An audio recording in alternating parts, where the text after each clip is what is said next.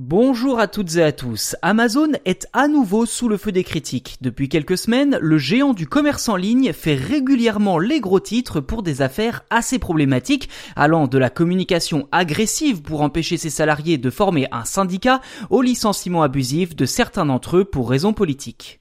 Une partie clé de l'affaire se joue en ce moment à Bessemer, en Alabama. Fin mars, plus de 5000 salariés ont été invités à se prononcer sur la création d'un syndicat et finalement, ce sont plus de 3200 bulletins qui ont été déposés dans l'urne avec comme résultat, eh bien, le statu quo. En effet, les médias américains ont annoncé mi-avril que la majorité des votes dépouillés étaient contre la création d'un syndicat. Une bonne nouvelle pour les dirigeants autant qu'un sacré soulagement.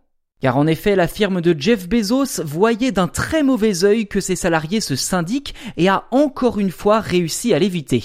Le GAFA redoutait notamment que cela ne donne des idées aux autres employés de ses sites et qu'il soit contraint de davantage rémunérer ses salariés pour maintenir les fortes cadences imposées. Ceci dit, Amazon n'est pas sorti d'affaire pour autant puisque la colère gronde également autour d'une autre histoire. Le National Labor Relations Board, NLRB, qui est l'agence indépendante américaine en charge des pratiques illégales dans le monde de l'entreprise, a déclaré début avril qu'Amazon avait injustement licencié deux de ses employés. Avant leur licenciement, ces deux femmes occupaient pourtant des postes à responsabilité au sein de l'entreprise, mais avaient surtout pris position publiquement contre le géant du commerce en ligne, d'améliorer les conditions de travail en cette période de pandémie dans ses entrepôts.